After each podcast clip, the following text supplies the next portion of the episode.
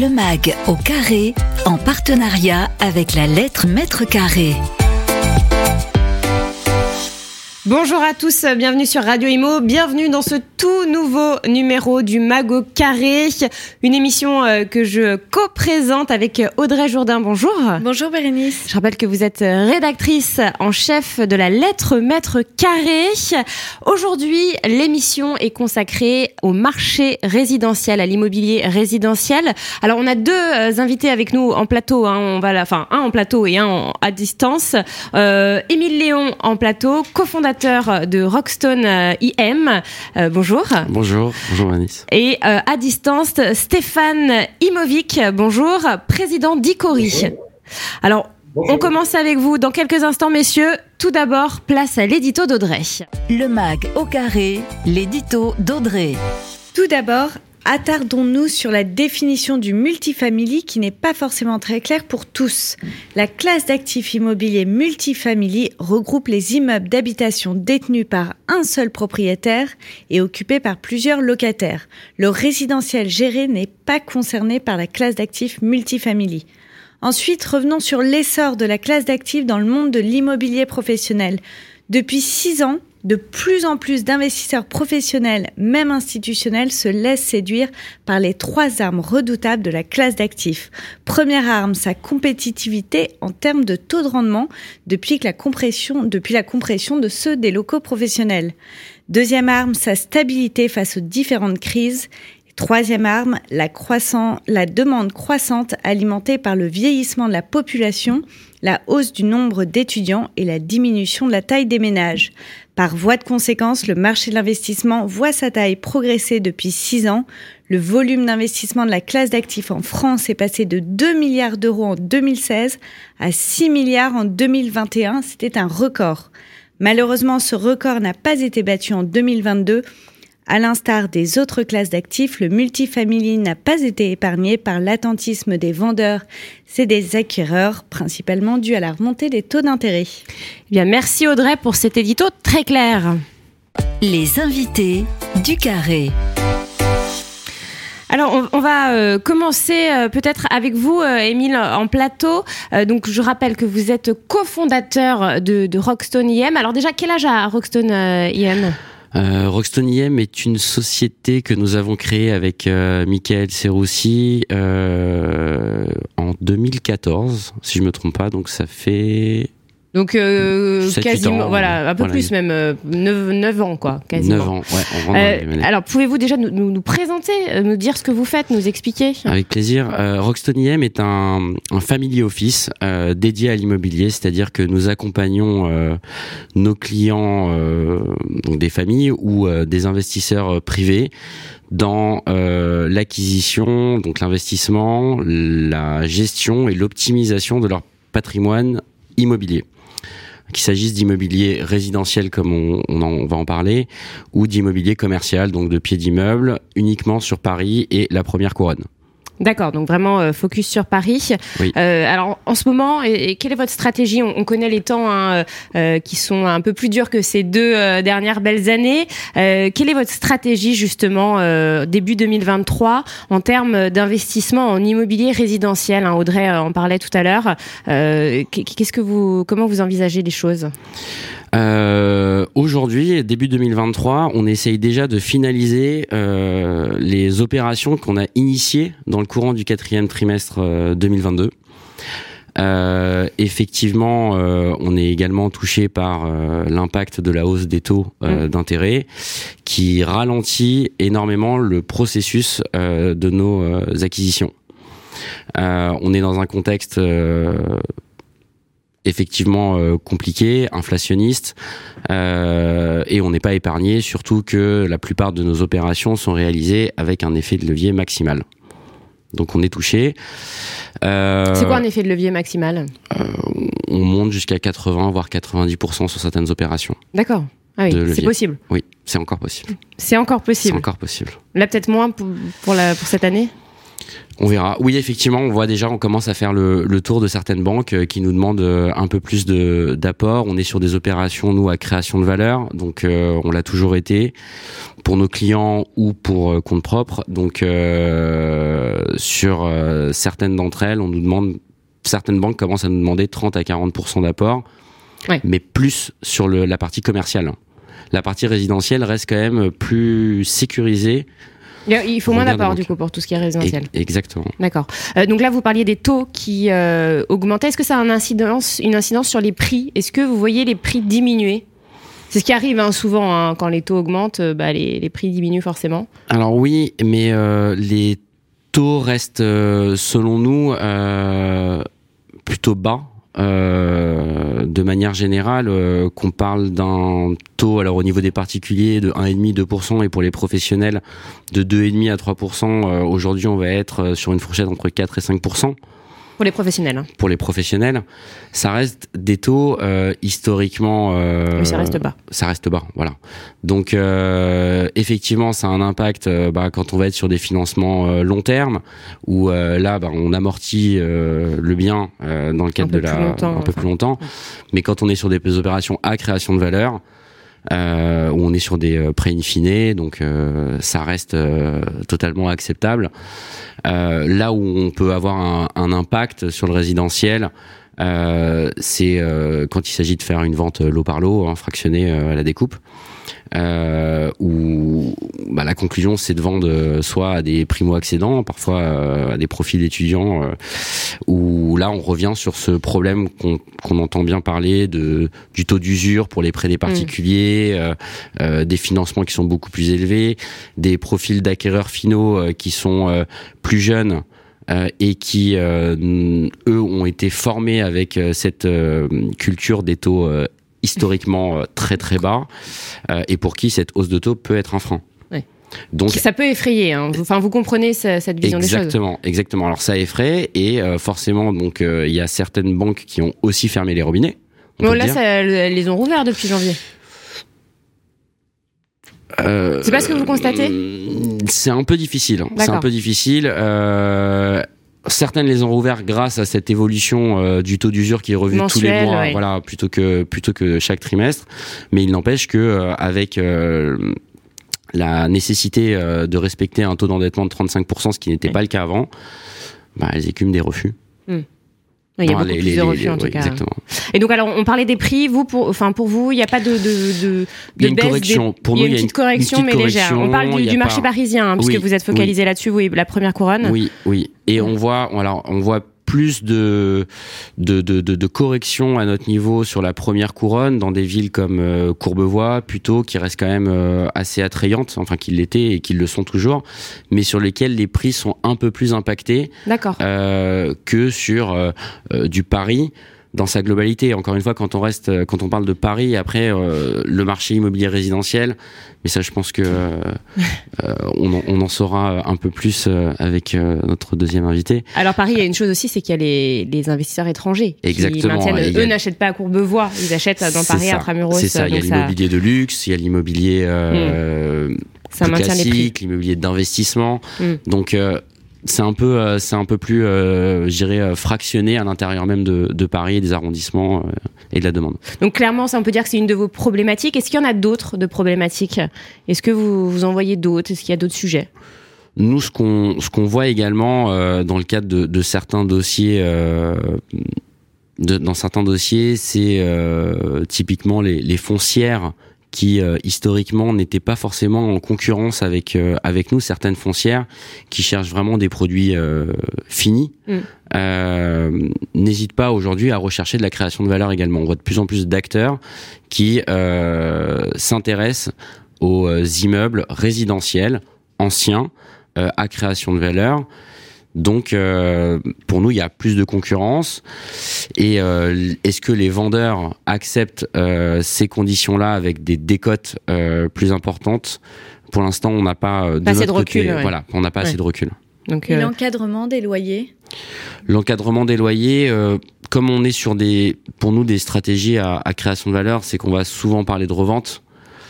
Donc on, on, on va pas nécessairement euh, relouer euh, les appartements puisque euh, avoir les appartements loués est un, est un, enfin, un impact sur nous sur la sur la valeur. On va pas chercher à relouer des appartements vides, on va plutôt chercher à indemniser éventuellement pour libérer les appartements. Hmm. on va peut-être parler des, des logements de demain. De demain, justement, là, on, on parle de beaucoup de sobriété en ce moment. à Paris, c'est un peu compliqué. Il y a beaucoup de passoires thermiques, surtout dans l'ancien. à quoi ressembleront les logements de demain, selon vous? Est-ce que et notamment à Paris, hein, avec encore une fois cette loi, la loi climat et résilience? Alors la, loi climat et résilience est un, est un vrai sujet pour tous les professionnels de l'immobilier, surtout dans l'ancien, euh, dans une ville comme Paris qui euh, des quartiers avec des constructions euh, assez différentes, notamment euh, quand on est sur l'est ou le nord-est de Paris, on a beaucoup de, de, de constructions pierre de Paris. on a beaucoup de, de constructions de, ce type et pour le coup ces immeubles là euh, nécessitent des travaux importants pour améliorer leur note euh, énergétique. L'osmanien aussi est un sujet. Euh, mais il y a quand même certains osmaniens qui sont de bonne facture. On en voit, euh, nous, euh, quelques-uns, avec parfois on est étonné des notes D. Oui, c'est vrai. Donc, euh, parfois il suffit de mettre du double vitrage, de changer la chaudière et ça pas forcément, c'est pas forcément euh, très significatif. Il y en a sur lesquels c'est un vrai sujet euh, et ça a un impact pour le coup bah, sur, les, investisseurs, sur les investisseurs, sur les prix, sur les craintes.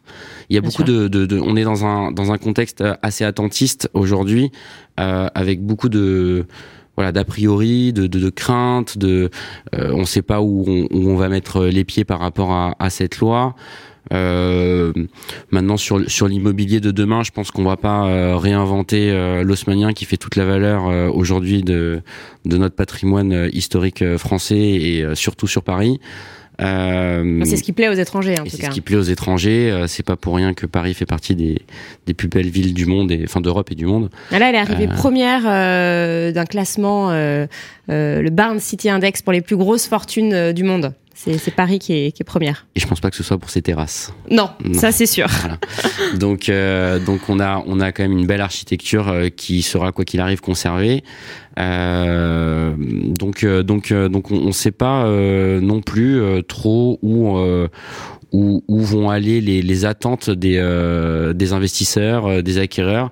À partir du moment où il y a une bonne éducation euh, euh sur les méthodologies pour améliorer cette, cette notation et la loi et respecter la loi climat à ce niveau-là, on peut espérer que les choses reprennent comme elles étaient auparavant. En tout cas, c'est vrai que par rapport à ça, patience, je crois que c'est le mot d'ordre pour pour tout le monde. On va passer à vous, Stéphane Imovic. Donc, je rappelle que vous êtes président euh, d'Icori.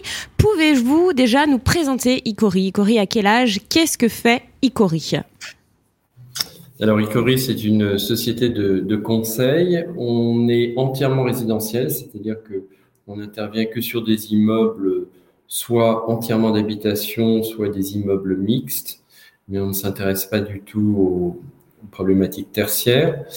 Euh, c'est une société que j'ai créée euh, en 2017, donc il y a sept ans maintenant, mhm. euh, bientôt sept ans, oui.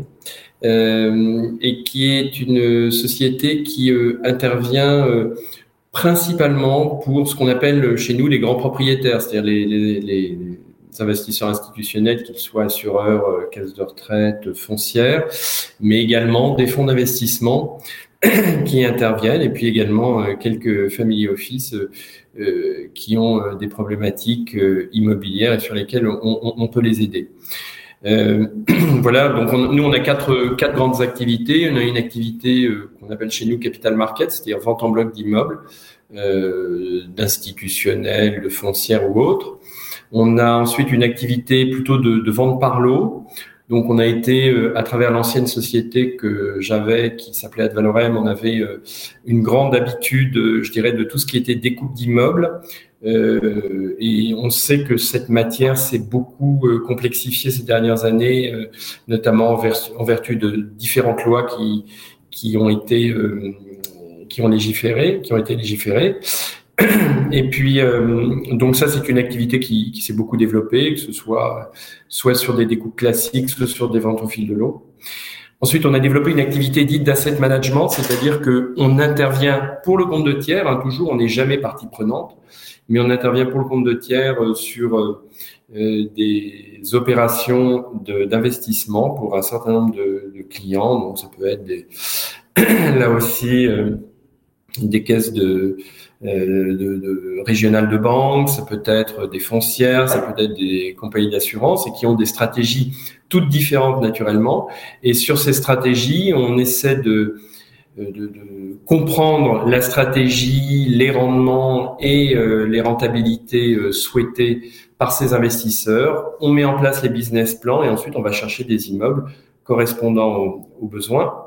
Et ensuite, ces immeubles, on les, on les gère au sens, non pas au sens property management, mais au sens euh, gestion de la valeur, de façon à arriver euh, et obtenir les résultats euh, qu'on a imaginés avec le, avec le client.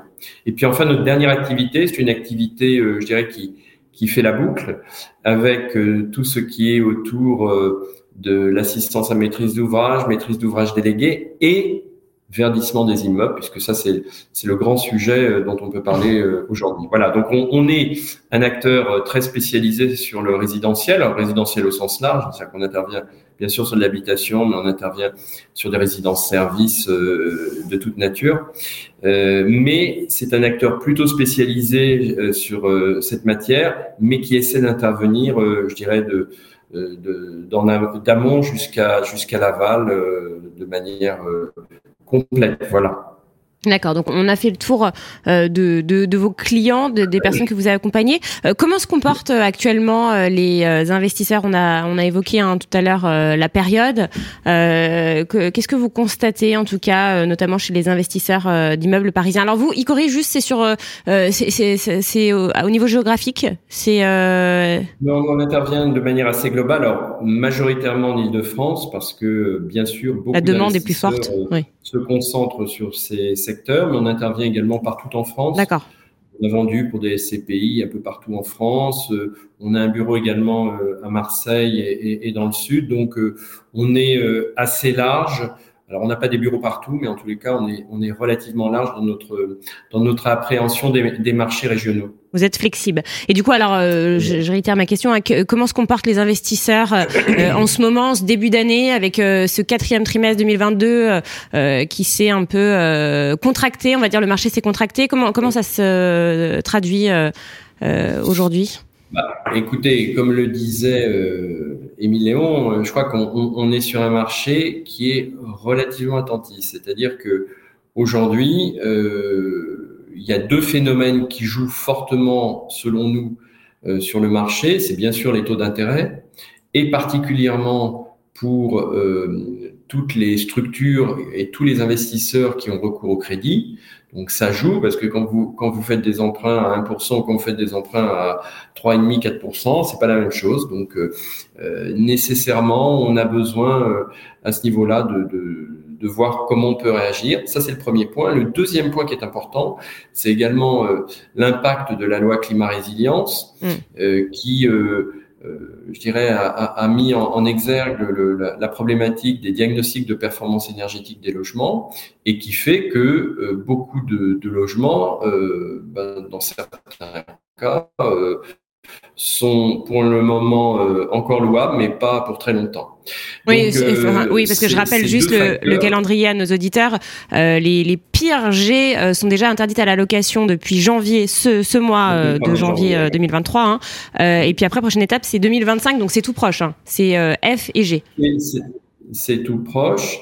Et euh, quand on est un grand investisseur institutionnel, qu'il soit assureur, foncier ou autre, euh, c'est difficile de, de, de, pouvoir imaginer qu'on va mettre des logements euh, dans des catégories euh, de cette nature. Donc, un, c'est en dehors du fait que c'est interdit pour, euh, selon les dates, il n'empêche que de toute façon, même, c'est, c'est pas la politique qui peut être menée par par ces entreprises. Donc, ça, c'est un vrai sujet. Donc, la conséquence, c'est qu'aujourd'hui euh, on est dans un marché très attentiste. Attentiste pourquoi? Parce qu'il faut savoir que euh, au cours de ces dernières années, il y a eu une très forte augmentation euh, des prix, notamment en matière de logement neuf euh, et de, logements en toute propriété, parce que notamment, je pense chez les promoteurs, on, s'apercevait que des, immeubles répondant aux normes parfait euh, aux, normes les plus les plus récentes, c'est-à-dire jusqu'à l'année dernière, c'était euh, RT 2012 moins moins 20% euh, souvent Et euh, aujourd'hui, RE 2020, ben, on s'aperçoit que on veut, ces investisseurs voulaient des immeubles de cette nature. On acceptait des rendements faibles, donc ça veut dire des prix plus élevés, mmh. euh, mais on empruntait à, à, à, des taux très faibles. Donc, euh, je dirais que tout fonctionnait correctement. À partir du moment où on emprunte à des taux euh, supérieurs au rendement qu'on peut obtenir, ça pose un vrai problème. Donc, ça, c'est le premier sujet. Donc, ça, a comme impact qu'à un moment donné, il va falloir que les immeubles en bloc neuf puissent euh, réagir en termes de, de, de valeur pour euh, correspondre aux, attentes des investisseurs. Ça, c'est le premier sujet. En ce qui concerne l'ancien, c'est un second sujet, puisqu'en l'occurrence, c'est euh, ces immeubles anciens. Dans certains cas, répondent à peu près aux normes parce qu'il y a une politique régulière qui a été réalisée en termes de travaux. Mais parfois, même en dépit d'une politique régulière, on peut avoir des logements qui sont pas très bien classés. Pas forcément du G, pas forcément des passoires thermiques, mais ça peut être du F, ça peut être du E. Euh, je parlais à un investisseur euh, important euh, qui m'expliquait que son patrimoine est un patrimoine essentiellement des années 90 et que malheureusement, quand ils ont fait faire les diagnostics, il s'est avéré qu'il y avait euh, beaucoup de E dans, dans ces immeubles, alors qu'on pouvait supposer que compte tenu de la, du caractère récent des immeubles, on, aurait obtenu une meilleure note. Donc tout ça a eu un impact et aujourd'hui, on ne peut pas dire que les prix ont baissé parce que finalement, il y a assez peu de transactions qui se réalisent, mais en tous les cas, euh, on, s'aperçoit quand même qu'il y a un attentisme de la part de tout le monde. Alors, du côté des, fonds qui ont recours au crédit, euh, c'est un arrêt, c'est-à-dire qu'on dit pour l'instant, euh, tant que les prix n'ont pas euh, baissé compte tenu des, taux auxquels on emprunte, ben, on va arrêter d'investir. Et du côté de ceux qui n'ont pas forcément besoin de, recours au crédit, type les investisseurs institutionnels qui ont des fonds propres, bien eux, ils se disent euh, attendons que le marché baisse un peu et puis ensuite on va réinvestir. Donc les deux attendent au final. on est dans une période assez attentiste. Hmm. D'accord. Euh, Mais néanmoins, ce que ajouter, c'est que c'est pas parce qu'on est dans une période attentiste que pour autant l'intérêt sur le résidentiel n'existe pas. Au contraire, pour toutes les raisons que vous évoquiez, euh, qui, qui, étaient évoquées notamment par Audrey tout à l'heure, c'est-à-dire hmm. que effectivement, euh, le, résidentiel est une matière extrêmement résiliente, comme on dit aujourd'hui. on l'a vu notamment durant la crise sanitaire. Absolument. Et, cette résilience est importante et elle est d'autant plus importante qu'on se retrouve également avec des immeubles euh, euh, où la demande est très forte. N'oublions pas que ce soit sur l'île de France, enfin sur Paris ou l'île de France, euh, on a des besoins en matière locative qui sont insatisfaits et pour toutes les raisons qu'on connaît, des cohabitations, etc., etc. Eh ben, on a besoin de logements locatifs. Donc le logement locatif, c'est un vrai sujet aujourd'hui. On n'en a pas suffisamment. Il y a de l'intérêt sur le résidentiel. La seule chose, c'est que maintenant, il faut qu'il y ait une prise en, compte de, de, la nouvelle situation pour permettre un ajustement des prix. Euh, en parlant des investisseurs, euh, petite question sur les investisseurs étrangers. Est-ce que euh, quelle est la part chez vous de ces investisseurs étrangers? On, disait tout à l'heure, hein, Paris, la capitale attire, attire énormément. Est-ce que est-ce que ça se traduit chez vous également? Alors oui, tout dépend ce qu'on appelle par investisseurs étrangers. Mais qui ne sont pas français. oui, mais est-ce que est-ce qu'on parle d'investisseurs euh, j'allais dire, euh, de, grands investisseurs euh, type fonds ou est-ce qu'on parle bah, des, particuliers? Les deux. du côté des, investisseurs, des, fonds notamment, qui sont qui se sont intéressés au résidentiel depuis maintenant 2-3 ans, oui, il est clair qu'il y a toujours de, l'intérêt, mais pour l'instant, ils sont plutôt en, en position de retrait. mais quand on regarde les transactions qui ont pu être faites euh, au cours des dernières années, euh, les investisseurs étrangers représentaient, je pense, à peu près euh, aux alentours de 20, entre 20 et 30 à peu près. J'ai pas de chiffres très précis à vous donner, mais on devait être à peu près dans, ces, dans, dans cette nature de, de, de pourcentage. Aujourd'hui, je pense que le marché étant assez atone, Euh, il n'y a pas beaucoup d'investisseurs étrangers, mais il n'y a pas énormément non plus d'investisseurs institutionnels français qui se qui se positionnent. Je pense que il, va falloir attendre un petit peu. Alors on, on, va attendre, et je pense que tout, tout ce marché va se décanter finalement dans le courant de l'année, tout simplement parce que les uns les autres peuvent avoir aussi des impératifs euh, euh, au cours de l'année euh, de plus-value ou autre. Et donc, il va y avoir également la volonté toujours des investisseurs de se recentrer un peu plus vers du neuf parce que c'est un patrimoine qui finalement en termes de, gestion est plus simple, en termes de normes répond beaucoup plus aux normes et euh, peut être loué également à des conditions de marché.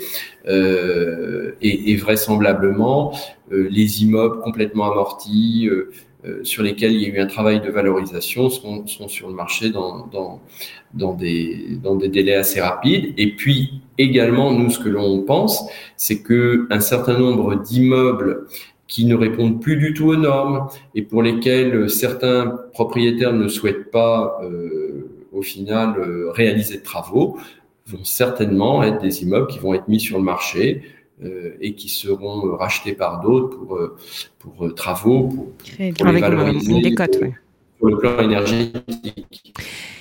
Eh bien, merci infiniment, euh, Stéphane euh, Imovix. Je rappelle que vous êtes président euh, d'ICORI. L'émission touche à sa fin. Merci beaucoup aussi, Émile Léon. Hein. Je rappelle que vous avez fondé, vous êtes cofondateur de Roxton IM. merci, Audrey Jourdain, pour cette émission. Merci, Bérénice. Et on se retrouve très bientôt pour un prochain numéro du Mago Carré. Le MAG au carré, en partenariat avec la lettre Maître Carré.